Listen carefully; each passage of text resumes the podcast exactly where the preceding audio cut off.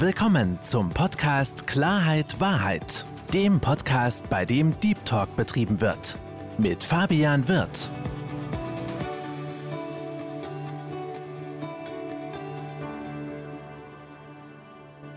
Hallo liebe Zuhörer, hallo liebe Zuschauer zu meinem Podcast Klarheit Wahrheit.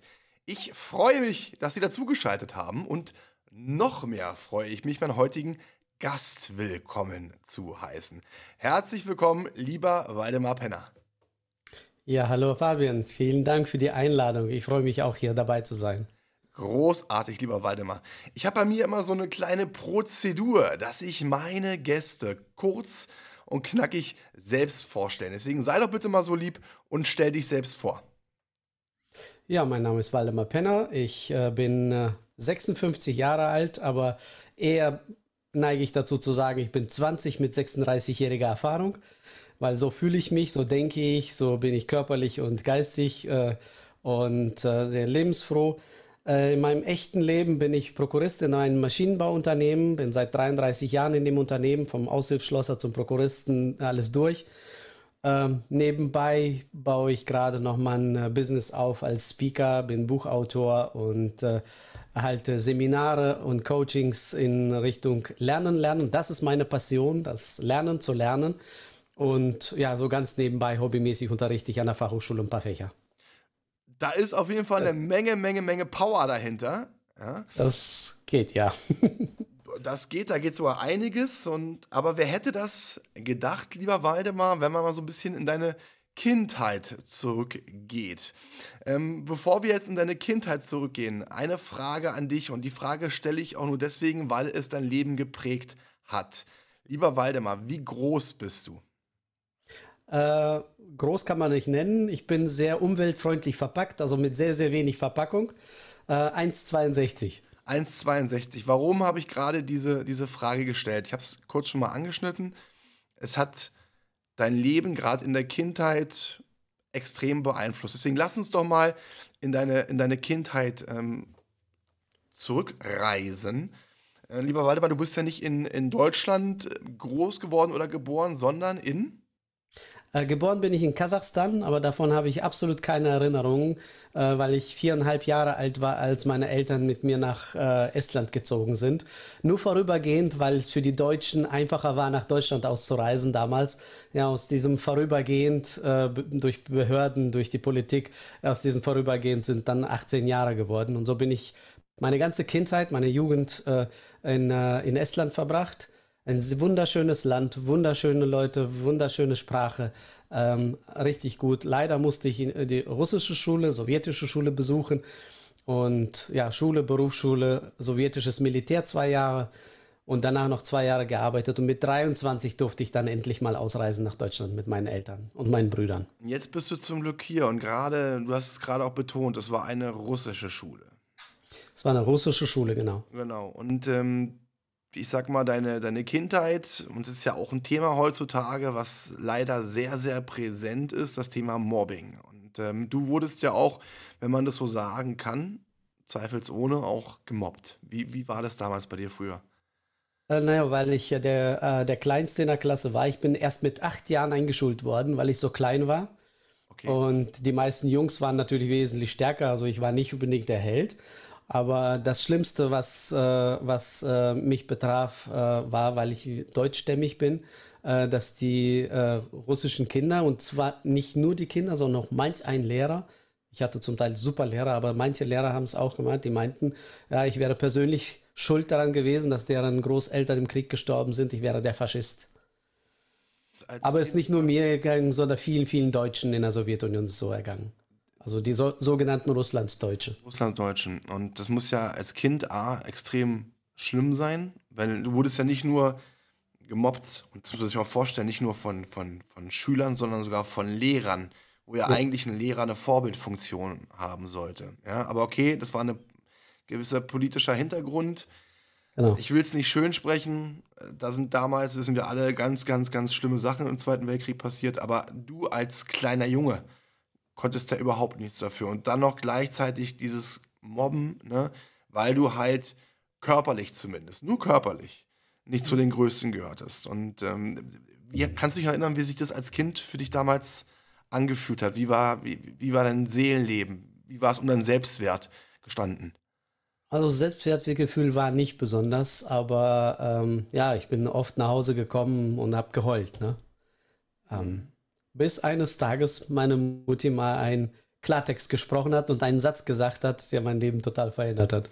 Und genau daraufhin wollte ich, oder da wollte ich jetzt drauf äh, hinaus, weil deine Mama ja einen wirklichen Satz gesagt hat, der dein Leben, schon gesagt hast, komplett verändert hat. Und du hast dich eigentlich vom Kopf her, vom Mindset her, in jungen Jahren ab diesem Augenblick um 180 Grad gedreht. Was war denn das für eine Aussage, die deine Mutter dir geschenkt hat, kann man ja fast sagen? Ähm, ich bin schon immer sehr ehrgeizig gewesen und meine Mutter sagte dann wirklich so in so einem schroffen Ton, dann zeig ihm doch, dass du besser bist als wir alle zusammen.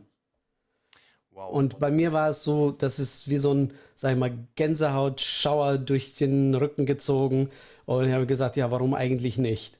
Ja, und so ein krankhafter Perfektionismus und Ehrgeiz sind dann äh, ja, geboren an dem Moment. Genau, das war ja so der, der Point of Return, wo du dich genau.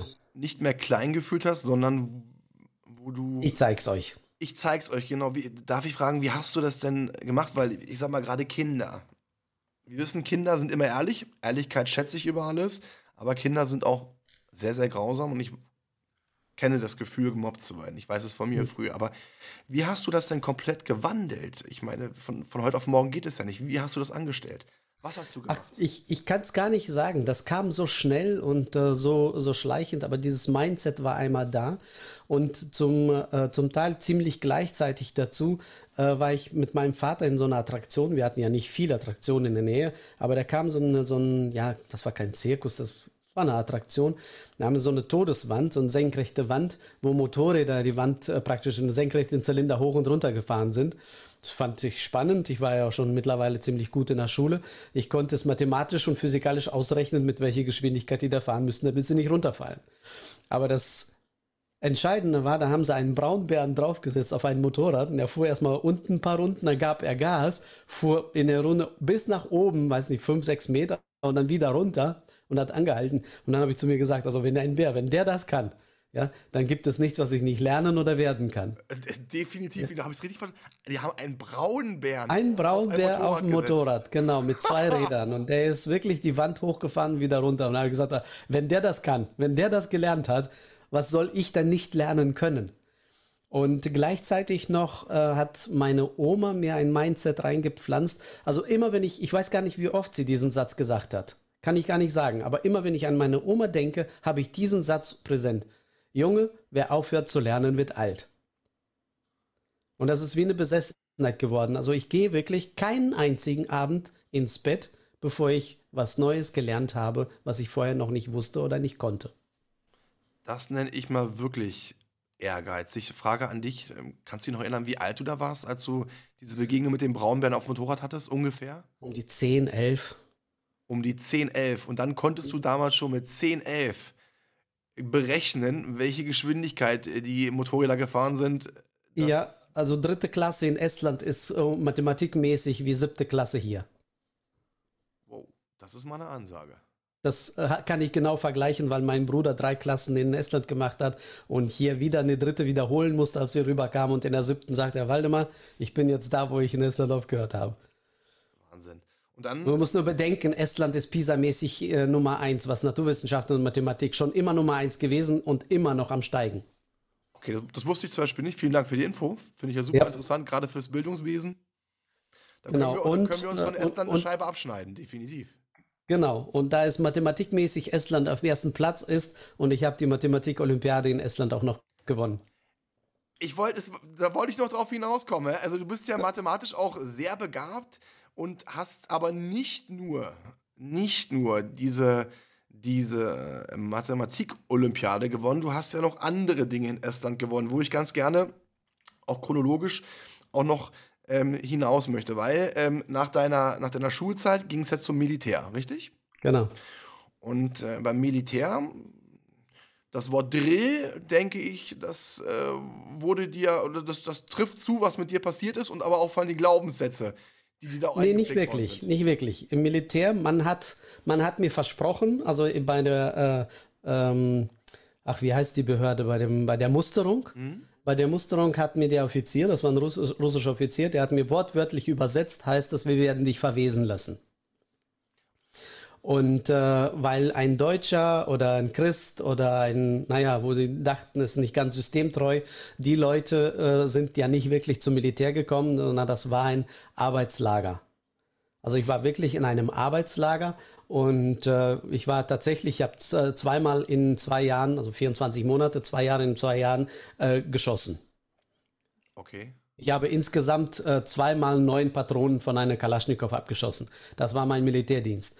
Aber in meiner Freizeit habe ich äh, ganz normal als Schweißer gelernt, äh, gearbeitet. Das war mein erlernter Beruf, den ich innig geliebt habe. Ich habe mit 21 hatte ich die höchste Qualifikation, die man als je erreich, er, erreichen konnte in dem Bereich.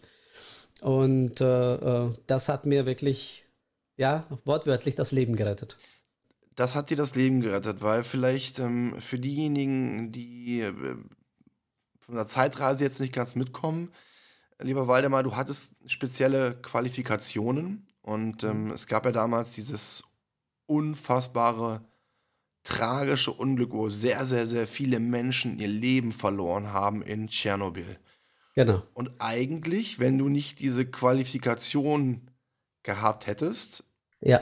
dann es gab, es gab ein, ein Dekret aus Moskau von dem Politbüro.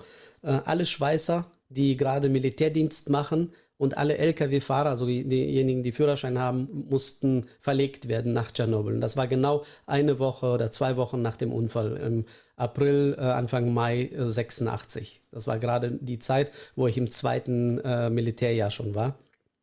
Und äh, aber da ich alle Heizungen und Rohre und die ganzen Anlagen, Heizungsanlagen, Wasseranlagen äh, schon rausgeschnitten habe, um sie neu zu machen, und zum aller Glück noch der ein, Einzige, der es eventuell wieder hingekriegt hätte, äh, war ein ziviler Schweißer, der aber äh, sehr stark erkrankt ist für äh, länger. Und deswegen konnte ich nur ich diese Arbeit vollenden und sonst wäre unsere Kaserne ohne Heizung, ohne Wasser geblieben über, über äh, Sommer und Winter. Und dann haben die, äh, hat unser oberster Offizier in Moskau bitte, bitte gesagt und gegen eine Geldspende, die jeder einzelne Soldat von uns äh, überweisen sollte, äh, und das war ein Monatsgehalt, den wir überwiesen haben, äh, durfte ich und der Lkw-Fahrer, das war auch der einzige Lkw-Fahrer, wie gesagt, Arbeits, äh, Arbeitsbataillon oder Arbeitslager, äh, da waren viele Ungelernte, also das waren wie gesagt Systemkritiker und Ex-Knackis, ja, die da äh, ihren Militärdienst gemacht haben. Und nur mal zum Vergleich, ähm, ähm, ich bin auch staatlich geprüfter und zugelassener äh, Strafgefangenenhelfer, bin jahrelang in die Gefängnisse gegangen und ich muss einfach nur lachen, wenn ich an die Gefängnisse hier denke. Äh, ich kenne keine Gefängnisse in der Sowjetunion, aber ich kann es mir vorstellen. Aber im Militär hatten wir wirklich viele Jungs, die gerade frisch aus dem, aus dem Gefängnis kamen. Zwei Jahre Jugendgefängnis und dann kamen sie zum Militär. Und einer der äh, besseren Kumpels von mir, da sagte Waldemar, zu den letzten zwei Jahren hat sich nichts geändert, nur die Uniform. Ja, kannst du dir auch vorstellen, wie es dann. Aber ich hatte, wie gesagt, sehr, sehr gutes Leben. Ich habe durch mein Können, äh, weil ich so extrem gut war, habe ich mehr auswärts für Privatleute und für die ganzen Offizieren zu Hause Heizung, Wasser ausgetauscht, renoviert, restauriert. Äh, hatte mehr Freigang als die meisten. Also mir ging es richtig, richtig gut. Du hast dich im Endeffekt unersetzbar gemacht, wenn man so sagen kann. So ist es. Und was ich auch erwähnen möchte, und das war ja auch das Glück, dass du diese Fähigkeiten dir angeeignet hattest, dass du unersetzbar war. war warum? So wie ich das verstanden hatte, ist ja keiner derjenigen, die damals aus deiner Kaserne nach Tschernobyl gegangen sind, wieder zurückgekommen.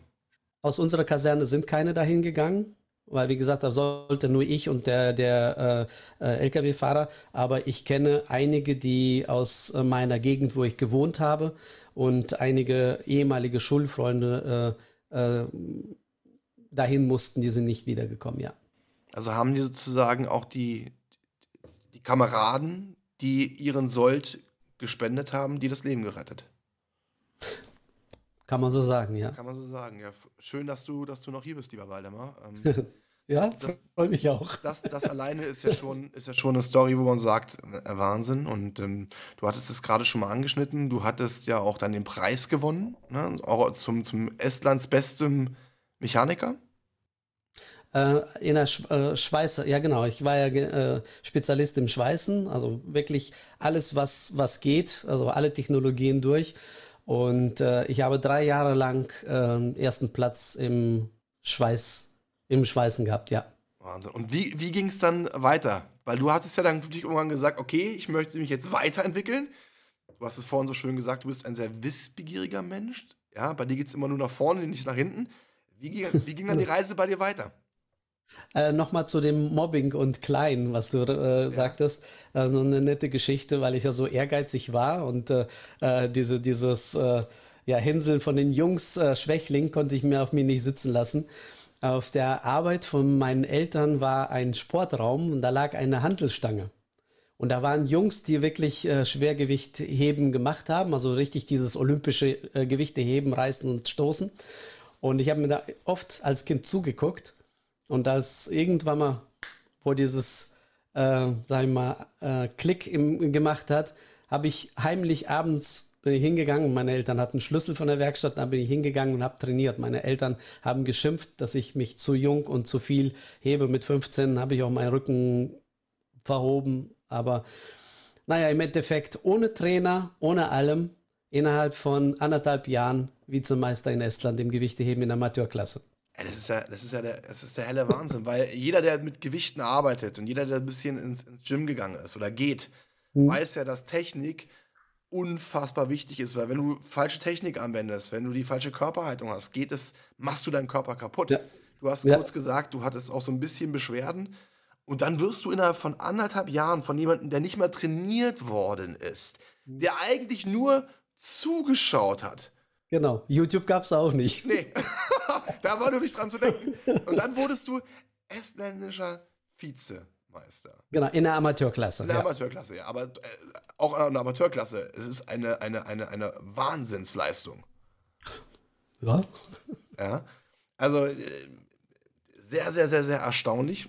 Und wie gesagt, nach deiner Schweißerzeit, ne, mhm. ne, dann ging es dann ging's ja weiter bei dir. Ja gut, äh, 1986, äh, äh, nee, 1988 ähm, sind wir dann, haben endlich mal durch Gorbatschow und äh, die Zeit, wo es dann ein bisschen freier wurde, durften wir dann endlich mal ausreisen aus Estland. Und da sind wir ja nach Deutschland, nach Bielefeld gekommen, zu unseren Verwandten. Äh, mein Vater hat ja Geschwister hier gehabt und die Großeltern waren hier. Und ja, das Problem war, ich wollte eigentlich studieren, nur in, äh, in Estland gab es keine Informatikerfakultät. Äh, da bin ich nach St. Petersburg gefahren, weil aus Estland bis nach St. Petersburg waren vier Stunden mit dem Bus. Ja, nur 240 Kilometer an die Ostsee entlang. Äh, die haben eine Fakultät gehabt und ich, einer, der mit Auszeichnung meine Schule und Berufsschule beendigt hat, also als Jahrgangsbester der ganzen, in ganz Estland.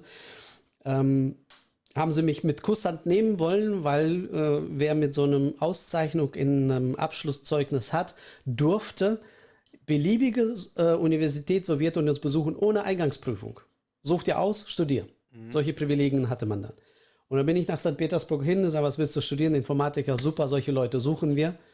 Und beim Ausfüllen der Dokumente äh, stockte dann die liebe Frau und sagte, ja, äh, ob ich nicht mal ein anderes Fach auswählen wollen würde. Ja, warum das denn? Ja, könnte sie mir nicht sagen, aber was anderes. Nicht Informatik. Eben ging es jetzt nicht mehr. Habe ich erstmal nicht hinterfragt und habe gesagt, naja, Medizinelektronik, das würde mich äh, äh, interessieren, durfte ich nicht. Äh, Telekommunikation durfte ich nicht. Ja, was durfte ich denn? Naja, sagst du, du hast ja Schweißer gelernt, du kannst Schweißtechnologie studieren. Und als ich dann ein bisschen ungemütlich und laut wurde, äh, drehte sie mit den Schweigenden meinen Personalausweis zu mir und zeigte auf Nationalität Deutsch, sagte, vergiss nicht, Junge. Ja, und das war so, ja, so ein Dämpfer. Ja. War ihr auch unangenehm, aber die hat ja auch nur ihre Befehle befolgt. Naja, aber es nach, ich habe auch angefangen zu studieren, aber dann nicht mehr vollzeitig, sondern nur in, äh, als Fernstudium. Bin dann nur zu Prüfungen hingefahren. Aber als ich dann nach Deutschland kam, haben sie mir noch nicht mal ein Abitur anerkannt. Das heißt, ich äh, habe hier, äh, die Schweizer Lehre ist anerkannt worden, aber äh, Abitur nicht. und so blieb, ich, blieb mir nichts übrig. Mit 23, meine Eltern fanden nicht sofort Arbeit, da bin ich bei einem kleinen Maschinenbauunternehmen angefangen als Aushilfsschlosser. Nach drei Tagen war ich Schweißer und nach sieben Jahren später und parallel Meisterschule gemacht, äh, abends berufsbegleitend. Äh, dann bin ich in die Arbeitsvorbereitung gekommen, habe angefangen, Projekte zu, äh, abzuwickeln, parallel nochmal CAD-Techniker gemacht, dreieinhalb Jahre, alles berufsbegleitend, habe ich nochmal jahrelang, neun Jahre, glaube ich, konstruiert.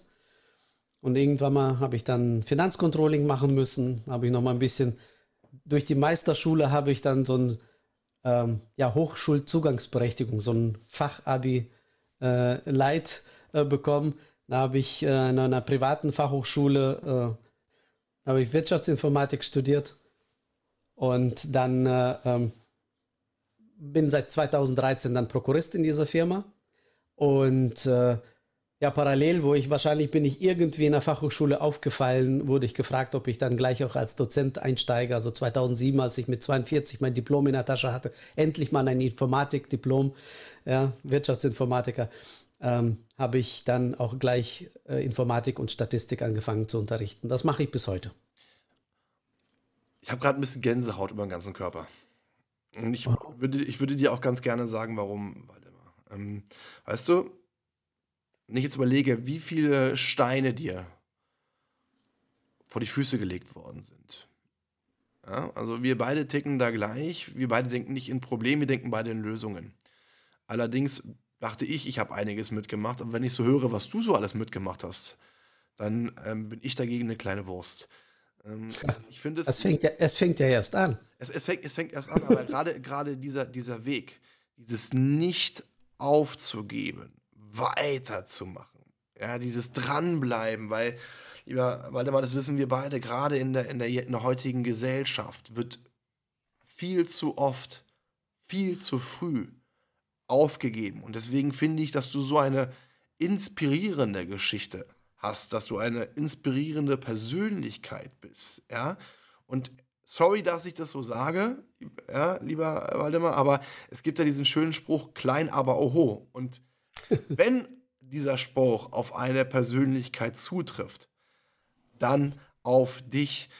Waldemar, vielleicht gerade für die Zuhörer und ähm, vielleicht hast du da die Möglichkeit, ihnen so ein bisschen so einen Tipps zu geben. Ich meine, es ist ja deine persönliche Natur, dass du diesen Ehrgeiz hast, dass du dieses Wort aufgeben nicht in deinem Wortschatz verankert hast. Aber Menschen, die nicht so labil stark sind wie du, ja, die, die, die, die, die, äh, ich meine, mental stark sind, wie du.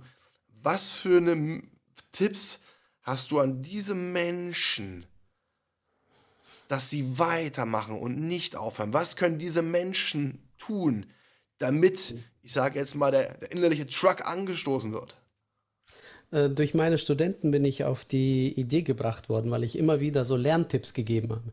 Ich sage, Mensch, guck mal, ich habe ich hab überall mit Einsen meine, meine Lehren gemacht.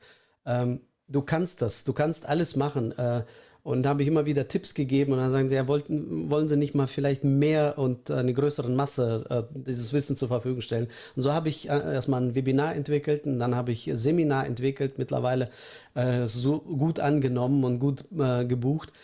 Und in diesem Seminar, wo ich zwar natürlich viele, viele praktische Tipps zum Lernen, äh, zum effektiven Lernen, gehirngerechten Lernen äh, gebe, ist die Hauptarbeit äh, ist wirklich Mindset.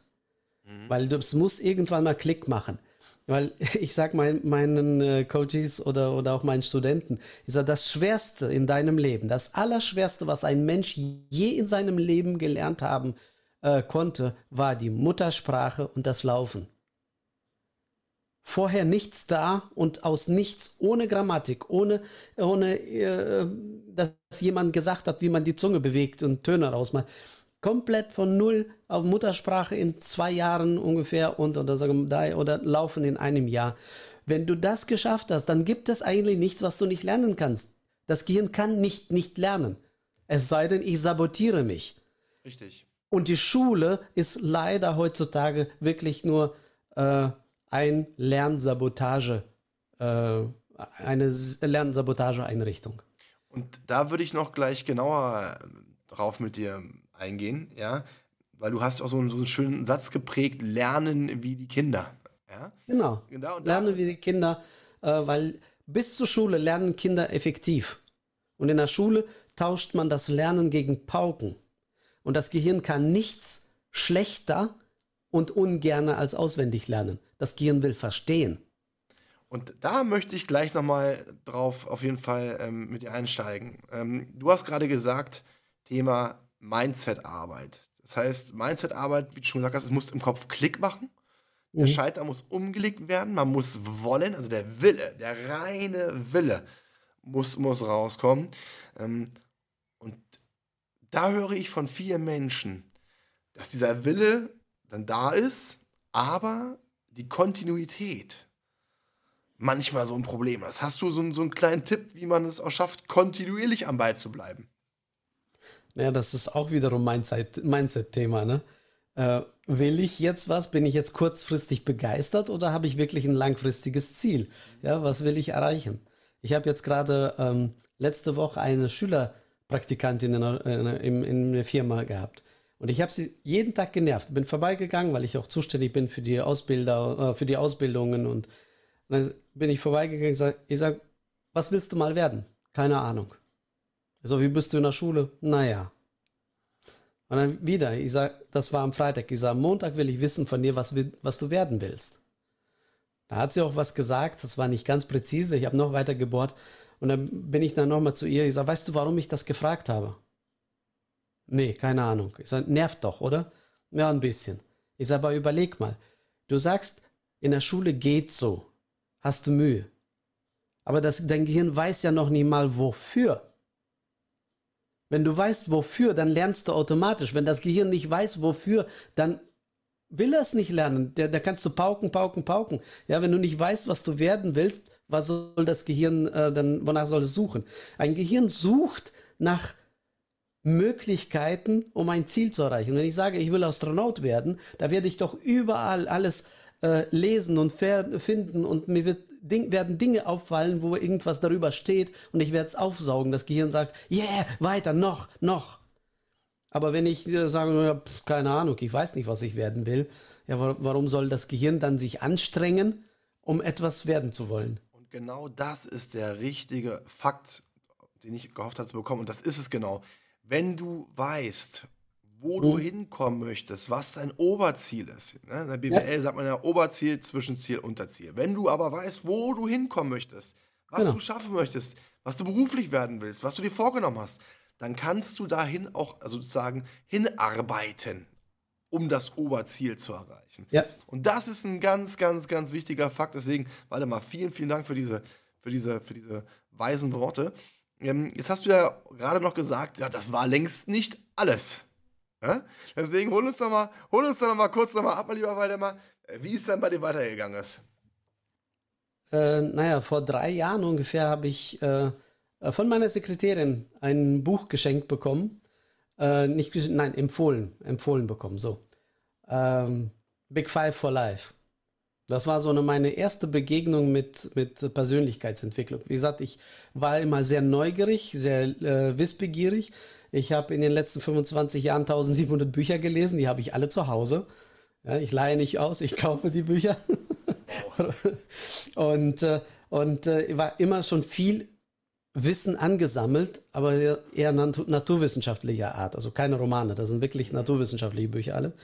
Aber jetzt fing ich an, mit dem Gehirn mich zu beschäftigen. Ich sagte, ey, das, was du damals als Schüler rausgefunden hast, wie das Gehirn funktioniert, für dich kannst du es anderen beibringen. Und da fing ich an, mit äh, äh, Neurowissenschaften zu, zu studieren. Da habe ich angefangen mit sogar Quantenphysik, äh, wo ich vieles, vieles äh, begriffen habe, wie das Ganze äh, auf der Ebene funktioniert. Und äh, ja, mittlerweile so viel Wissen angesammelt und allein durch die Studenten immer wieder ermutigt, ähm, fing ich an, wie gesagt, Seminare zu machen, Webinare zu machen. Und dann habe ich gesagt, so, jetzt brauche ich die nächste Herausforderung. Ich will das auf einer größeren Bühne äh, zur Verfügung stellen. Dann habe ich mich von Hermann Scherer zum Speaker ausbilden lassen. Ja, bin hingefahren. Und äh, auch da war es wieder genauso, wie ich äh, als Kind eine Entscheidung getroffen habe. Ab jetzt verlierst du nie wieder. Es gibt nur zwei Möglichkeiten. Entweder ich gewinne oder ich lerne dazu und gewinne das nächste Mal. Und das, das äh, klappt immer besser, immer, immer äh, häufiger. Und so habe ich auch diesen internationalen Speaker Slam letztes Jahr im Sommer bei Hermann Scherer auch gewonnen. Deswegen Gratulation dafür nochmal. Danke. Und ähm, du hast was ganz, ganz Wichtiges gesagt. Man verliert eigentlich nie. Man sammelt neue Erfahrungen, lernt ja, aus den Erfahrungen und macht es besser und kommt dann das nächste Mal weiter.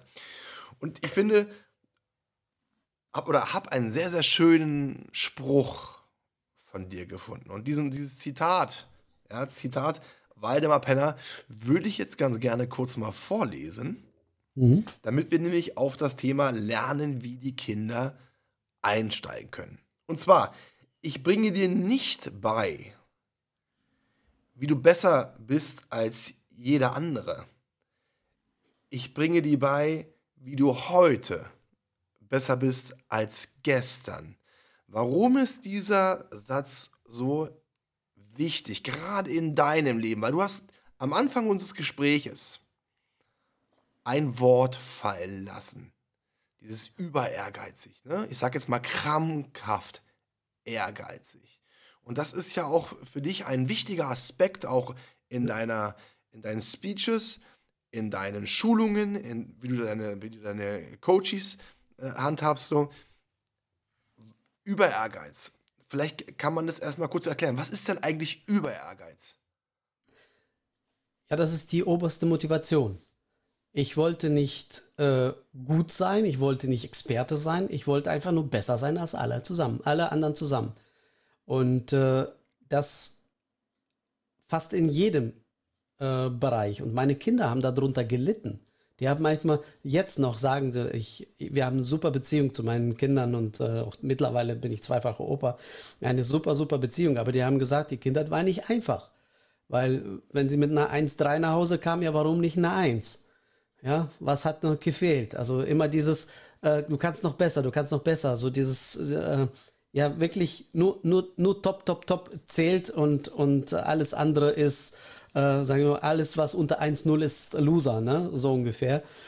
Ähm, mittlerweile, wie gesagt, und das war für mich eine, so eine starke Antriebsfeder, hat mir sehr viel Erfolg gebracht, äh, hat mich sehr weit kommen lassen, aber natürlich auch ein Burnout. Okay. Ja, weil irgendwann mal kommst du an die Grenzen, wo du nicht besser werden kannst als alle anderen zusammen. Und äh, wenn du merkst, dass es einfach nur, und das, das äh, kommt noch dazu, wenn dann in der Firma auch irgendwann mal auch diese, äh, ja, dieses, äh, dieses Denken herrscht, ja, wenn ich das nicht kann, gibst du Waldemar, der schafft das. Da kommt der nächste, kommt der nächste, kommt der nächste. Und irgendwann mal ist der Schreibtisch so voll mit Dingen, die andere nicht geschafft haben. Der Waldemar muss es irgendwie schaffen. Und einmal einzugestehen, dass ich das nicht schaffe, äh, macht einen schon ein bisschen krank und äh, mürbe. Und ich bin da wirklich komplett zusammengebrochen. Äh, 2008 war das. Ich bin Gott sei Dank ohne ärztliche Hilfe, mit Hilfe meiner Familie äh, da rausgekommen. Ich musste vieles in meinem Denken umschalten. Und ich bin immer noch sehr ehrgeizig. Ich bin immer noch sehr, sehr krankhaft neugierig. Weil wenn du sagst, du schaffst das nicht, dann sage ich dir, pass mal auf, dann erst recht. Aber es ist nicht mehr das Hauptziel, besser zu sein als alle anderen, sondern es ist eher mir selbst zu beweisen, es ist noch nicht alles, ich kann noch mehr, ich kann noch mehr lernen. Und man weiß es ja heutzutage allein durch die Neurowissenschaft. Ne? Der Professor Dr. Dr. Manfred Spitzer, also ein Neurowissenschaftler, ein Gehirnforscher, ein Deutscher, der sagte immer, guck mal, ein Computer, wenn er zur Hälfte voll ist, da passt nur noch die Hälfte rein. Im Gehirn ist es anders. Je mehr da drin ist, desto mehr passt da noch rein. Mhm. Ja, eine zweite Sprache ist schwer zu lernen. Die erste ist die schwerste, die zweite ist auch noch schwer. Die fünfte, sechste ist kinderleicht. Da, ich brauche drei Monate, dann habe ich eine Sprache drauf. Das, mehr brauchst du nicht. Ich habe mein Englisch, ich hatte nie in meinem Leben Englischunterricht gehabt. Mit 38 bin ich studieren gegangen und Englisch war Pflicht. So, 1. Oktober angefangen zu studieren, Mitte Dezember Klausur schreiben von null, zweieinhalb Monate auf Abi plus ein Semester Wirtschaftsinformatik, äh, mit, mit äh, Business English. Geht.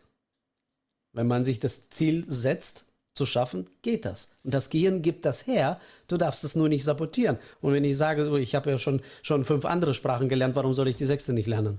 Mhm. Also diese, also erstmal äh, Respekt, innerhalb von so kurzer Zeit Englisch zu lernen, Halleluja. Äh, das geht ich bin schon gespannt, wenn du gleich das, ähm, das, das Lernen wie die Kinder nochmal äh, besser und auch klarer nochmal vorstellst. Aber ich würde ganz gerne nochmal zurück ähm, auf dieses Überehrgeizige. Das heißt, durch dieses diesen Überehrgeiz, dieses krankhafte Ehrgeizige, hast du ja nicht nur dir geschadet mhm. durch Burnout. Darf ich fragen, wie alt warst du damals, als du Burnout hattest? Ja, das war 2008. Jetzt musste ich mal rechnen. Keine Ahnung. 2007 habe ich meinen, äh, 2000, nee, 17, äh, 2003, doch, ich war 43.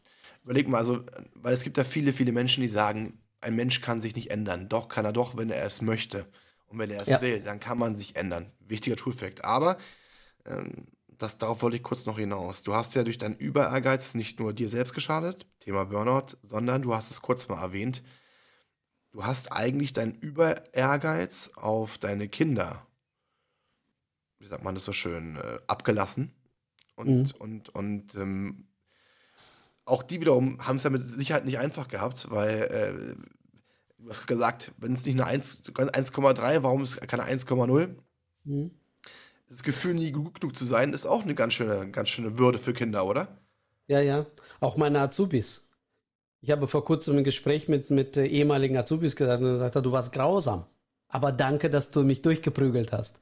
Ja, es gibt solche und solche. Es gibt definitiv äh, solche und solche. Ähm, aus eigener Erfahrung kann ich dir aber sagen, es ist ja ein Unterschied, wenn man jemand in Anführungsstrichen Fremdes hat, ne, wo man keine emotionale Bindung hat oder wo man dann den Papa hat, der mhm. sehr, sehr hohe Erwartungshaltung hat. Man, man reißt sich auf gut Deutsch den Arsch auf. Aber mhm. egal wie gut du bist, und es ist ja eigentlich genau das, was du auch gerade gesagt hast. Ja. Ein gut genug gab es zumindest zum damaligen Zeitpunkt nicht. Aber ich bin sehr froh, A, für dich, dass du das geschafft hast, von krankhaft ehrgeizig auf gesund ehrgeizig runterzufahren und auch noch ähm, dadurch auch das, ich sag's mal, auch das Verhältnis zu deinen Kindern natürlich dementsprechend auch ähm, verbessert hast, weil äh, gerade Kinder, die eigenen Kinder, mit Abstand das Wertvollste, was es gibt. Ich habe keine Kinder, aber ich kann mir das, kann mir das vorstellen. Und dementsprechend freue ich mich auch, dass du diesen Sprung geschafft hast. Nun, Waldemar, lernen wie die Kinder. Hört sich jetzt im ersten Augenblick so ein bisschen nicht spooky an, aber man denkt, muss ja lernen wie die Kinder. Ja, wann lernen denn Kinder? Ne, das ist ja immer so Vorurteile. Wir sind ja aber Freunde im Bereich des Vorurteils. So. Was genau meinst du mit Lernen wie die Kinder? Ähm, wie lernen Kinder? Einfach nur vom Abgucken. Die sind neugierig und ich sage, ey, guck mal, der Papa und Mama, die laufen auf zwei Beinen und das geht schneller, als wenn ich krabbele. Also versucht man einfach. Versucht man. Und vor allem, wie versucht ein Kind? Jetzt stell dir mal vor, ein Kind, okay, du hast bestimmt kleine Kinder gesehen, auch wenn du keine eigene natürlich, hast. Natürlich, natürlich. So. Ein Kind steht auf, versucht zu laufen. Was macht es? Fällt hin. Es steht wieder auf, fällt wieder hin. Steht auf, fällt wieder hin. Würde das Kind so lernen, wie wir Erwachsenen oder die meisten Erwachsenen, würde es nach dreimal spätestens sagen, ich lasse das mit dem Laufen, das ist nicht mein Ding, ich mache was anderes, ist nicht meine Gabe. Stimmt, hundertprozentig. Macht kein Kind. Ja, das Kind probiert bis irgendwann mal und du bist mit Sicherheit hunderte Male auf die Nase gefallen und auch blutige Nase geholt. Hast du jetzt irgendein Knacks in der Birne, dass du damals so oft gescheitert bist? Also Nein, du hast nicht gescheitert, du hast einfach jedes Mal eine bessere Möglichkeit geholfen, äh, gefunden, aufrecht zu laufen. Also einen kleinen Knacks habe ich schon, aber nicht wegen dem Laufen. Aber nicht wegen dem Laufen. ja, den Knacks Laufen. haben wir alle. Alle Knacks haben wir alle so. Aber du, ich weiß, ja, ich weiß genau, was du meinst. Wir haben lustigerweise vorhin darüber gesprochen, dieses viel zu früh aufgeben. Ne? Viel, viel zu früh aufgeben, aber ein Kind gibt nicht so schnell auf, wenn es ein Ziel hat. Ja, und Ziel ist natürlich, jemanden nachzuahmen und das ist auch sehr gut, wenn man auch als Erwachsener, wenn man was erreichen will, sich an Leute orientiert, die da sind, wo man gerne hin möchte. Und äh, äh ja, dieses äh, nur das Mindset und auch diese, diese soziale Umfeld sehr wichtig. Ähm, sitze ich mit fünf Hartz-IVern jeden Abend zusammen mit einer Flasche Bier am ähm, Hartz-IV-TV, äh, wird wahrscheinlich nicht so viel bei rauskommen, erfolgstechnisch, als wenn ich regelmäßig mit fünf Millionären zusammensitze. Ja, und äh, die denken anders, die reden anders, die haben andere Ideen, die haben mehr Chancen und sehen weniger Probleme. Definitiv. Ja, und da gibt es auch, auch, den Spruch, zeig mir deine Freunde und ich weiß, wer du bist. So ist es. So ist es. Und äh, ein, ein Kind ist immer neugierig. Ist immer neugierig. Lass, lass mal ein Kind, ich habe einen Vortrag mal gehört von André Stern, der ist auch sehr, sehr bekannt, was äh, das Lernen anbetrifft. Der war selber nie in der Schule, aber äh, es spricht auch mehrere Sprachen fließend und sehr, sehr, sehr äh, erfolgreich, was äh, Lerncoaching an, äh, angeht. Und er sagt auch, lass mal ein Kind einfach nur machen, was es will. Was macht das? Es spielt den ganzen Tag. Und durch Spielen einfach nur ausprobieren oder sogar nur so tun, als ob, also simuliert. Wenn ich mir etwas nur gedanklich vorstelle, wie ich es gerne hätte, lernt das Gehirn. Das Gehirn lernt immer. Es sei denn, ich rede mir nur ein, äh, ich kann nicht lernen, das Lernen fiel mir schon immer schwer und Lernen macht keinen Spaß, was ich ja auch verstehe durch, äh, in unserem Schulsystem. Aber wenn ich mich ständig einrede, ich kann nicht lernen, ja, und nach der Ausbildung ist es dann endlich endgültig aus mit der Bildung und leider treffe ich solche Leute. Es ist äh, Wahnsinn. Und sogar Menschen, die irgendwann mal gelernt haben, Abi gemacht haben, einen, äh, einen Beruf gelernt haben und einigermaßen passabel ein Studium gemacht haben, irgendwann mal sagen, so, jetzt bin ich angekommen und hören auf mit dem Lernen. Das verstehe ich nicht. Und das ist die wichtigste Eigenschaft oder wichtigste Fähigkeit, die wir für die Zukunft brauchen werden. Früher, sage ich mal so, Agrarzeitalter, da war es wichtig, einmal einen Beruf erlernt zu haben. Manchmal hat man auch Jahrzehnte bei einem Meister gelernt, bis man wirklich perfekt war. Und dann hat man lebenlang in diesem Beruf gearbeitet. Mhm. Da kam dann Industrie, äh, Industriezeit. Da haben ein paar erfolgreiche Leute Fließbänder gebaut und die große Masse, am besten waren sie gar nicht gelernt, sondern standen am Fließband und haben 40 Jahre lang die gleiche Schraube reingeschraubt. Aus der Zeit stammt unser Schulsystem. Sir Henry so. Ford damals, ja. Mhm. Ja, und jetzt, und jetzt leben wir beim Informationszeitalter, wo die Informationsmenge alle 3 und 75 äh, Tage verdoppelt. 1900 hat sie sich in 100 Jahren verdoppelt. Jetzt alle fünfmal im Jahr. Und manche, ich habe diese, diese Woche noch mit jemandem gesprochen, ich sage, wenn jemand heute, ein junger Mann, Frau, zur Berufsschule geht und äh, Beruf erlernen will, kann man nicht sicher sein, dass wenn er in drei Jahren fertig ist, dass es diesen Beruf noch gibt. Die wichtigste Fähigkeit wird nicht sein, etwas gelernt zu haben, sondern das Lernen gelernt zu haben, dass man permanent, lebenlang, berufsbegleitend lernen kann. Mhm. Guck mal, wenn, wenn so ein, sag mal, äh, eine Frau sich irgendwann mal heutzutage entscheidet äh, für die Familie, ein Kind kriegt und für ein Jahr, zwei Jahre aus dem Beruf aussteigt, für, um für die Familie da zu sein. Wenn sie zurückkommt, wie schwierig ist es, wieder einzusteigen und in manchen Berufen gar nicht ohne eine Umschulung oder eine Weiterbildung. Das Leben ist so schnelllebig geworden und wenn ich nicht die Fähigkeit habe, das Gehirn so zu benutzen zum Lernen, wofür es eigentlich gemacht ist, für lebenlanges Lernen, bis ins hohe Alter, bis, bis am letzten Atemzug lernt das Gehirn, wenn es gebraucht wird. Walle, mal eine ganz kurze Frage. Du hast gerade gesagt, aufhören zu lernen. Du hast es einer, anhand einer, einer, einer Laufbahn beschrieben, ja? studiert, äh, hat Navi gemacht, hat dann studiert, macht dann die Arbeit und hört dann auf zu lernen. Meinst du mit aufhören zu lernen, dass die Person sich nicht weiter nach oben orientiert und mit der Sache, mit dem zufrieden ist, was sie gerade hat? Oder genau. meinst du damit, äh, dass sie, da, weil, äh, und das ist auch etwas, was ich so kontrovers betrachte, so ein bisschen. Weil was, was ich feststelle in, in, in Wesenszügen heutzutage, dass die Menschen A vergessen wertzuschätzen, was sie schon haben. Mhm und B auch nicht eine gewisse Zufriedenheit entwickeln mit dem, was sie haben, sondern immer am Nörgeln sind. Nicht am Nörgeln, weil sie nicht weiterkommen, sondern am Nörgeln, weil sie unzufrieden mit sich selbst sind. Das wissen wir beide. Und deswegen ist eigentlich für mich so eine Prämisse, wo ich sage, ich finde, wir sollten alle eine gewisse Grundzufriedenheit haben, aber wo ich dir zustimme, ich bin auch jemand, der sehr wissbegierig ist. Allerdings auch nur Dinge, die mich interessieren. Und das ist, das ist auch ein Punkt, den ich auch in der, in der heutigen Schule zu kritisieren habe. Weil, und das hast du auch vorhin schon gesagt, gerade die Schüler werden in so eine Form gepresst. Ihr müsst das und das machen, ihr müsst den Weg gehen, du musst das und das machen, du musst das und das machen. Es wird gar nicht auf die Talente, auf die Fähigkeiten. Einen passablen Durchschnitt. Ja, auf die Gaben der, der, der kleinen der Kleinen geachtet, der Schüler geachtet, sondern es wird, die werden alle in eine, in eine, in eine Form gepresst. Und das ist etwas, wo ich auch sehr, sehr das Ganze kritisch sehe und auch dringend Verbesserungsbedarf ähm, sehe. Und wenn ich einfach mal gucke, was diese Schüler zeitgleich für einen Druck haben, weil zu meiner Schullaufbahn, und by the way, meine Schullaufbahn war, also ich glaube, lieber Waldemar, als Schüler hättest du mich nicht gemocht.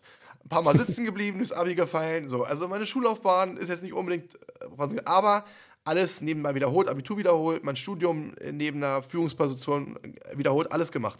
Also ich weiß auch, ich kenne den, kenn den schweren Weg. Aber in der jetzigen Zeit, wenn du äh, Prüfung 9. Klasse, Hauptschule, 10. Klasse, Realschule, wenn du dann ein Spätzünder bist und in dem Augenblick nicht so performst, wie du es machst, dann ist dein Leben ja schon fast vorbei. Ja. Ja. Und deswegen äh, finde, finde ich das wichtig, dass dann ein Wechsel ist. Aber das können wir beide jetzt nicht ändern.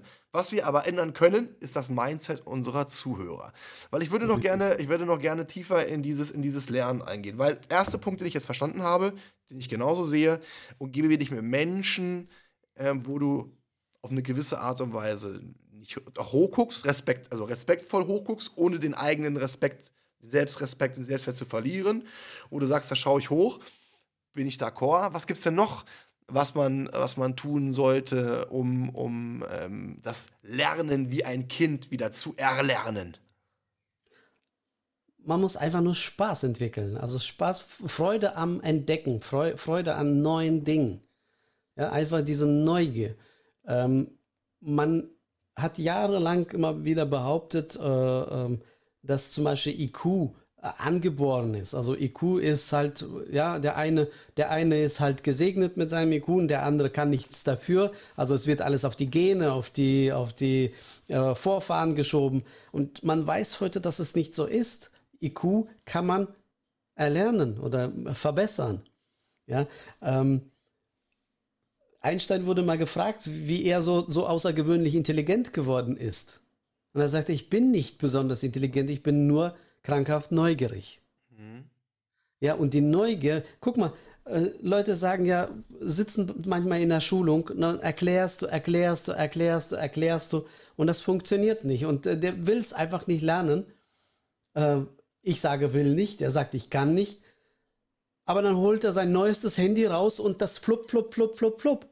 Ja? Oder sagt jemand, ich kann, ich, ich kann nicht lernen, ich war noch nie gut in der Schule, weiß aber auswendig alle Bundesligaspieler, wann, wo, in welchem Verein sie gespielt haben, welche Skandale, wie viele Tore bei welchem Verein. Das Gehirn kennt aber nicht Unterschied zwischen Schullernen und Bundesliga-Lernen. Das Gehirn lernt oder lernt nicht. Und das Krasseste ist, wenn du dein Gehirn nicht benutzt, nicht richtig benutzt oder nicht forderst, ich habe gesagt, das Gehirn kann nicht nicht lernen. Doch eine Funktion hat es noch. Wenn es nicht lernt und Synapsen aufbaut, baut er Synapsen und auch die Nervenzellen ab und eliminiert sich komplett selbst, zerstört sich, um Energie zu sparen. Und das ist genauso wie mit dem Muskel. Ja, nach demselben Prinzip funktioniert das Gehirn wie Muskeln. Use it or lose it. Entweder du benutzt es und wirst immer besser, oder du benutzt es nicht und verlierst es. Und Demenz, nach den heutigen neurowissenschaftlichen Erkenntnissen, Demenz muss nicht sein. Oder jeder Mensch wird dement, aber äh, mit 150, 120 sollte es eigentlich nicht beunruhigen, weil du stirbst schon vorher an anderen Sachen. Definitiv. Ja? Und ich, muss, ich musste gerade innerlich schmunzeln, weil ich habe damals immer Probleme gehabt, beim Französischen die Vokabeln auswendig zu lernen. Warum? Ich habe mich eigentlich, wenn ich ehrlich bin und mich jetzt mal selbst reflektiere, dagegen gesträubt. Hingegen ja. war ich der größte NBA-Fan. Und es gab damals noch von Upper Deck und Tops diese NBA-Karten. Ich konnte dir von der kompletten NBA die Starting Five sagen. Ich konnte dir genau sagen, wer, wer aus der Auswechselbank ist. Ich konnte dir auch genau sagen, welche Position haben die gespielt. Alles. Ohne es irgendwie auswendig zu lernen. Aber ich hatte Interesse daran. Und ich möchte ja. jetzt einen ganz kurzen Bogen mit dir spannen, lieber Waldemar, weil ich dieses, dieser Punkt Spaß entdecken. Spaß, wenn wir an Spaß denken, was passiert? Wir grinsen sofort. Und des Öfteren höre ich immer wieder, ja, ich will viel Geld verdienen, also mache ich den und den Job. Ich mache also nicht den Job, weil er mir Spaß macht, sondern weil ich mit ihm Geld assoziiere. Und dann sage ich auch immer, das ist, und das passt ja genau zu dem, was du gerade gesagt hast, ist ja genau das Falsche, weil wenn du etwas machst, wo du Spaß dabei hast, wo du mit Begeisterung rangehst, kommt automatisch der Erfolg, weil es dir Spaß macht. Und wenn der Erfolg kommt, dann kommt das Geld von ganz automatisch. Dann musst du dir gar keine Gedanken machen. So. Und deswegen finde ich das gerade super, super interessant. Also der nächste Punkt, nachdem wir gesagt haben, umgebe dich mit den richtigen Menschen, entdecke, was dir Spaß macht. Wenn du Spaß daran hast, lernst du automatisch, weil du Begeisterung verspürst. So. Was geht denn noch, mein lieber Waldemar? Teil uns bitte deinen dein, dein, dein, dein, dein Schatz mit. Äh, ich würde ich würd noch mal zu dem Wort Spaß, weil damit habe ich noch ein bisschen ähm, ja, Schwierigkeiten. Mhm. Ich unterscheide zwischen Spaß und Freude. Ähm, ich habe meinen Kindern immer gesagt, ja, das macht keinen Spaß. Ich sage, entwickle Freude, für, auch für Dinge, die manchmal keinen Spaß machen. Ja, Spaß ist immer sehr kurzfristig und Freude kannst du über längere Zeit äh, auf etwas freuen. Und Spaß ist immer, ja, wir haben, wir unterhalten uns jetzt ganz nett, wir haben uns heute kennengelernt, mehr oder weniger. Äh, und das macht Spaß. Aber das ist morgen vorbei. Ja? Hoffe ich aber nicht. Freude. Äh, nein, ich, ich meine nur die, dieser Spaß, ja. ja. Wir werden ja nicht jeden Tag einen, äh, denselben Podcast aufnehmen. Nein, das, definitiv nicht. So, aber eine Freude, einen neuen Freund, Geschäftspartner gefunden zu haben, mit dem was Neues zu entwickeln, in die Zukunft zu schauen, ist was ganz anderes. Richtig. Ja, und ich habe ich hab Riesenfreude und äh, gesagt, dieses Thema zum Beispiel, ähm, gerade das Lernen, Lernen oder Unterrichten an der Fachhochschule, ich kann dir von mir sagen, das macht so ein, eine Freude, es macht richtig Spaß. Ja, und ich hoffe, das sehen auch die Studenten, zumindest die Bewertungen sagen auch, dass es, dass es äh, richtig äh, gut ankommt. Mir ist es tatsächlich, weil ich ja nun Honorardozent bin, ich bin nicht vollzeitig eingestellt, sondern als Honorardozent, und meine Frau fragte irgendwann mal so bei einer Steuererklärung, sag mal, zahlt die Fachhochschule nicht mehr? Ich so, wieso? Da sagt sie, dieses Jahr ist noch kein Geld reingekommen. Da musste ich jetzt mal nachdenken. Ich habe das ganze Jahr keine Rechnungen eingereicht. Aber gut, dass deine Frau aufgepasst hat. Genau. Ja? Ich würde, wenn ich das nicht zum Leben bräuchte, würde ich es auch kostenlos machen. Weil es einfach so viel Freude bringt. Und das Geld, wie gesagt, wenn, da hattest du genau, das ist genau mein Denken, mein, mein, äh, ich kenne viele Leute, die richtig geldgeil sind, aber wenig davon haben, weil die Priorität einfach nur auf Geld sitzt und nicht auf den Fähigkeiten. Und ähm, mein, mein Motto ist immer, entwickle deine Fähigkeiten gemäß deiner Gaben. Ich bin fest davon überzeugt, und ich bin nicht der Einzige, dass jeder Mensch eine Gabe hat, die kein anderer Mensch hat. Und wenn du die rausfindest und wenn du die perfektionierst, wenn du immer daran arbeitest, jeden Tag daran arbeitest, jeden Tag ein bisschen daran arbeitest, bist du irgendwann mal in so einer Perfektion, dass die Leute dir einfach Geld hinterher schmeißen. Und das finde ich so wichtig, weil wir haben auch vorhin das Thema ganz kurz angestoßen, diese Selbstreflexion. Und um das genau herauszufinden, ja. was will ich überhaupt? Wie gut oder wo bin ich denn gut? Wo habe ich Spaß? Wo ist das für mich keine Arbeit? Das ist meines Erachtens auch ein unfassbar wichtiges, kostenfreies Investment, was jeder Mensch, jeder Mensch machen sollte. Dann sagen viele, ich habe keine Zeit. Bullshit, du hast Zeit, du musst die Zeit aber nur nehmen.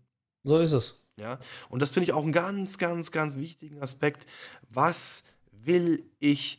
Und dieses Selbstreflektieren, äh, großartig. Jetzt haben wir schon den, den, den dritten Punkt. Lieber, warte mal. Zwei Punkte kriegen wir garantiert noch hin. Ja? Was hast du noch für, für, für, für einen guten Tipp? Lesen. Lesen. Ja. Lesen. Ja. Und zwar jeden Tag lesen. Okay. Und jetzt, äh, äh ich habe ich hab diese Zusammenfassung so, ich habe äh, viele, viele äh, Bücher über, über das Lesen gelesen, aber Bodo Schäfer hat das in einem kurzen Video richtig gut zusammengefasst. Ähm, das kann man auch sehr schnell so in so einem Podcast dann wiedergeben. Jetzt stell dir mal vor, du liest jeden Tag nur eine halbe Stunde. Es ist nicht viel. Für eine halbe Stunde muss sein. Und wenn du das auf die Toilette mitnimmst. Aber du kannst eine halbe Stunde am Tag lesen. Effektiv lesen macht man eigentlich mit Stift und Papier. Aber halbe Stunde am Tag heißt, dass du ungefähr 25 Bücher im Jahr gelesen hast. So, und jetzt pass mal auf. Ich will, ich, ich weiß nichts über, über Raketenwissenschaft und ich will Astronom, Astronom werden. Äh, äh, hier, Astronaut werden. So. Also fange ich an, Bücher zu lesen zu diesem Thema. Oder jetzt in meinem Fall sind das halt neurowissenschaftliche Bücher. Es gibt selten mehr als fünf bis zehn hochkarätige Bücher in dem Bereich. Das heißt, dass ich, wenn ich 25 Bücher locker im Jahr lesen kann, mit nur einer halben Stunde am Tag, bin ich in der Lage, von Null bis zur Expertise in einem halben Jahr alles erlernen, was ich mir vorgenommen habe. Und heutzutage, wo wir Google haben, wo wir YouTube haben, wo wir so viele Bücher haben, so viele Podcasts haben, so viele äh, Hörbücher, zu, zu sagen, ich, ich weiß nicht, wie es geht. es geht. Ich hatte, ich hatte vor kurzem, nein, das ist nicht vor kurzem, so ein paar Jährchen her, zwei, drei Jahre her, war mal ein, äh, ein von einem Telekommunikationsunternehmen, ein junger Mann bei mir im Keller und hat dann ein Internet angeschlossen. Und dann kam er raus und das Haus äh, habe ich ja selber gebaut, alles mit eigenen Händen. Da guckte sie an, boah, sagt er, sowas hätte ich auch gerne. Ja, sag ich, du bist noch jung, fang an. Ja, das kann ich nicht. Sowas, sowas weiß ich ja gar nicht, wie es geht. Ich sage, Junge, im Zeitalter von YouTube und Google zu sagen, ich weiß nicht, wie es geht oder ich kann das nicht, das ist sträflich. Ich sage, dafür müsste man dich verprügeln und dann äh, äh, dran setzen und sieh zu, sieh zu dass, du, dass du lernst. Mhm. Klar, wenn ich jeden Abend an der Glotze sitze mit einer Flasche Bier, gut, manchmal braucht man das auch, so eine Auszeit. Gut, das mache ich dann auch nicht, ich gehe dann lieber laufen. Ja, äh, weil ich unheimlich gern und viel laufe, aber. Aber ich weiß, ich weiß, ich weiß genau, ich weiß genau, was du um meinst. Um den Kopf frei zu pusten. Ich weiß genau, was du meinst. Also, es ist wichtig, den Kopf frei zu bekommen, aber ähm, äh, dieses Weiterbilden. Ne? Ich, äh, YouTube gibt es auch super Tutorial-Videos. Es gibt, es gibt auch äh, super interessante Gespräche da, was man sich angucken kann. Und zum Thema Lesen. Ähm, lesen ist ja nicht gleich Lesen, weil du hast es auch gerade gesagt. Es gibt ja Lesen, es gibt ja Menschen in dem Buch und dann gehen sie schnell die Seiten durch. Das ist mhm. auch gut, aber es viele, gerade was Sachbücher betrifft, ich lese halt auch viele Psychologiebücher, ich lese Bücher über das Gehirn und mache Tour.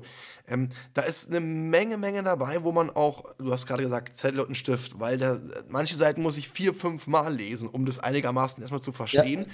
Und gerade Psychologie, um das zu verinnerlichen, um auch etwa eine, eine Veränderung zu vollziehen, kannst du die, die Seiten gar nicht so schnell lesen, weil du dir erstmal mit, mit, mit dir selbst erstmal beschäftigen musst, um dann auch einen Veränderungsprozess auch einführen zu können. Und insofern, ähm, ja, ist, hast du so schön gesagt, lesen ist nicht lesen, also lesen mit Zettel und Stift. Bei mir auch, meine Bücher sind äh, vollgemarkert und haben überall so kleine, kleine Zettelchen draußen, äh, weil ich das mir immer sehr, sehr gerne wieder nachlese. Also auch ein, ein sehr, sehr geiler Tipp. Letzten Tipp für heute. Ich habe noch was zum Lesen, ja, ganz kurz. Bitte. Warte mal, bitte. Ich kaufe mir die Bücher fast immer mittlerweile dreifach. Und dreifach. zwar, wenn ich wenn ich zur Arbeit fahre und von der Arbeit nach Hause fahre, höre ich meistens die Bücher als Blinkist. Okay. Und dann kann ich schon mal vorfiltern, interessiert mich das, kann es gebrauchen oder nicht. Wenn es mich dann catcht und wirklich äh, ähm, Mehrwert verspricht, dann kaufe ich sofort als Hörbuch und als äh, äh, Coverbuch. Am besten im Hardcover. So, und dann bin ich unterwegs im Auto oder beim Joggen. Dann höre ich mir das als Hörbuch und versuche mir dann zu merken, äh, was ich da gerade gehört habe, auch die Kapitel, komme nach Hause, setze mich ans Buch und dann unterstreiche ich oder ich habe, ich führe immer daneben eine Kladde, wo ich äh, das Gelesene und das für mich wichtig erachtende schreibe ich raus und zwar wirklich von Hand. Ich tippe es nicht ab, sondern schreibe, weil die Feinmotorik mit dem beim Schreiben einen direkten Zugriff auf das Gedächtnis hat, äh, weil das dann noch wesentlich besser behältst, als wenn du es nur hörst und siehst und liest. Mhm. Und medizinisch bewiesen, du hast ja gerade von Begeisterung gesprochen, dass sich das Gehirn, wenn man Emotionen hat, leider sind äh, 90 sind negative Emotionen bei der Speicherung noch effektiver. Ja, das kennen wir ja alle. Negative Sachen sind schneller im Kopf als positive, aber durch positive Emotionen, die man dabei empfindet, ob es Freude, Glück, Begeisterung, kann man es besser oder nimmt das Gehirn die Information sehr viel besser und einfacher auf. Also insofern unterstütze ich dich da auch zu 100 zu 100 Prozent. Mein lieber Walter. Aber die Emotionen, äh, im, ich weiß, was du meinst, aber guck mal, Emotionen, äh, auch negative Emotionen äh, sind manchmal sehr gut als Lerneffekte, ähm, wenn man aus Niederlagen äh, lernt. Also wenn du zum Beispiel begeistert bist, wenn du jetzt tüftelst und tüftelst und tüftelst und plötzlich klappt's und dieses Boah, ja, weil das vergisst du dann nicht mehr so schnell. Das, das ist Das nicht, Und das genauso, wenn du richtig auf die Schnauze äh, gefallen bist und dir richtig wehgetan hast. Das vergisst du auch nicht. Nein. Und ich bin früher auch geritten und äh, bin auch ein, zweimal vom Pferd gefallen. Ja, hatte Plumps gemacht. So, aber, und das war damals, das, was ich sofort von meinem Reitlehrer gehört habe, auch von meinem Vater damals, Junge, steig sofort wieder auf den Sattel, weil wenn du jetzt nicht aufsteigst, steigst du nie wieder auf. Ja. Und deswegen, Denzel Washington hat ein sehr, sehr schönes Zitat gebracht. Jeder von uns fällt und im Fallen gibt es kein Problem. Hauptsache, man fällt nach vorne. Ja? genau. Wichtige, wichtiger, wichtiger Fakt. Äh, lieber Waldemar, letzten Punkt zum Thema ähm, Lernen wie Kinder. Was hast du noch von der Empfehlung Lernen wie die Kinder? Was können wir noch machen?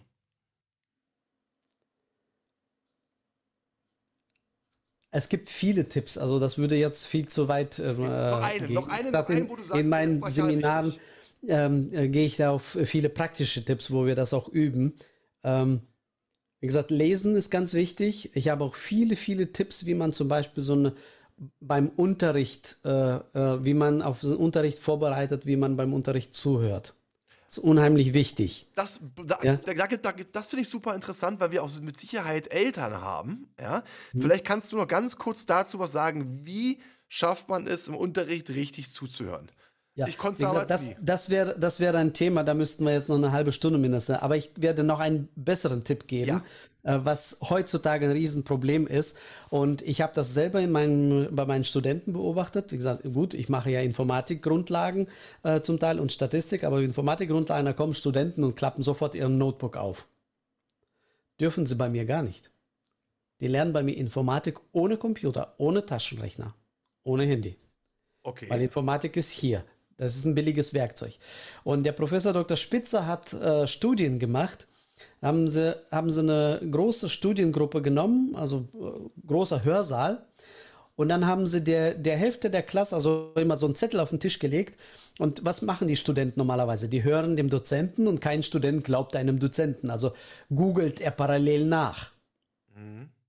So, und dann haben die einen Zettel hingelegt und äh, die Hälfte der Studenten durften Notebook nicht benutzen und die Hälfte durften benutzen. Und was ist, und dann haben sie nach dem, äh, nach der Vorlesung sofort haben sie einen Test gemacht. Okay. Und es ist interessant herausgekommen, die nur zugehört haben, waren besser als die gegoogelt haben. Weil die Aufmerksamkeit geteilt war. Man war nicht wirklich da, man war nicht wirklich beim Googlen, nicht, war nicht wirklich beim Professor und man hat diese, diese Aufmerksamkeit geteilt. Und äh, diejenigen, die äh, zugehört haben und selber was notiert haben, die waren wesentlich besser. Aber was noch schlimmer oder wer noch schlimmer war, waren diejenigen, die anderen beim Googlen zugeguckt haben.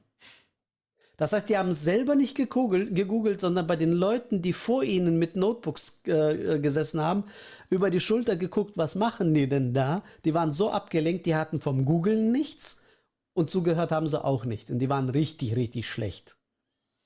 Ja? Und äh, meine Studenten mittlerweile, und das ist die Empfehlung von diesem äh, Gehirnforscher, wenn einer partout nicht abbringen lässt, ein Notebook zu benutzen, weil er mittippt, anstatt mitzuschreiben, was ja fürs Gedächtnis wesentlich besser wäre, dann sage ich ab in die letzte Reihe, damit hinter dir keiner sitzt. Auch ein sehr, sehr, sehr wichtiger Tipp fokussieren. Also Fokus auf eine Sache, nicht auf mehreren ja. äh, Hochzeiten tanzen, sondern wirklich Fokus, genau. volle Konzentration auf eine Sache. Und je konzentrierter du im Unterricht bist, desto weniger musst du nachher lernen zu Hause. So ist es. Den Spruch habe ich, ich, hab ich mir früher als Kind ganz, ganz, ganz oft anhören können. Ja. Äh, hat trotzdem nicht gefruchtet. Aber ich war, jetzt ich war, weiß anders. Ich war perfektionistisch, krankhaft perfektionistisch. Ich wollte der Beste sein, aber ich bin von Natur aus sehr faul. Und deswegen habe ich sehr viele effektive Sachen rausfinden müssen. Effektivität bin ich ein ganz, ganz großer Freund von. mein lieber Waldemar, vielen, vielen Dank für die Zeit, die du genommen hast. Sehr, sehr gerne. Es hat mir eine Menge, Menge Spaß mit dir gemacht. Danke, mir auch. Ja. Liebe Zuhörer, ich denke auch, Sie konnten eine Menge mitnehmen. Ich denke, wir alle sollten wieder anfangen, zu lernen wie die Kinder. Und wie das Ganze funktioniert, hat der Waldemar in, in wunderbaren Beispielen auch erläutern können. Ich bedanke mich, dass Sie dazugeschaltet hatten, dass Sie zugehört haben und wünsche einen wunderschönen Abend. Das war Klarheit Wahrheit, der Podcast mit Fabian Wirth. Für weitere Folgen abonniert den Podcast-Kanal und lasst eine Bewertung da.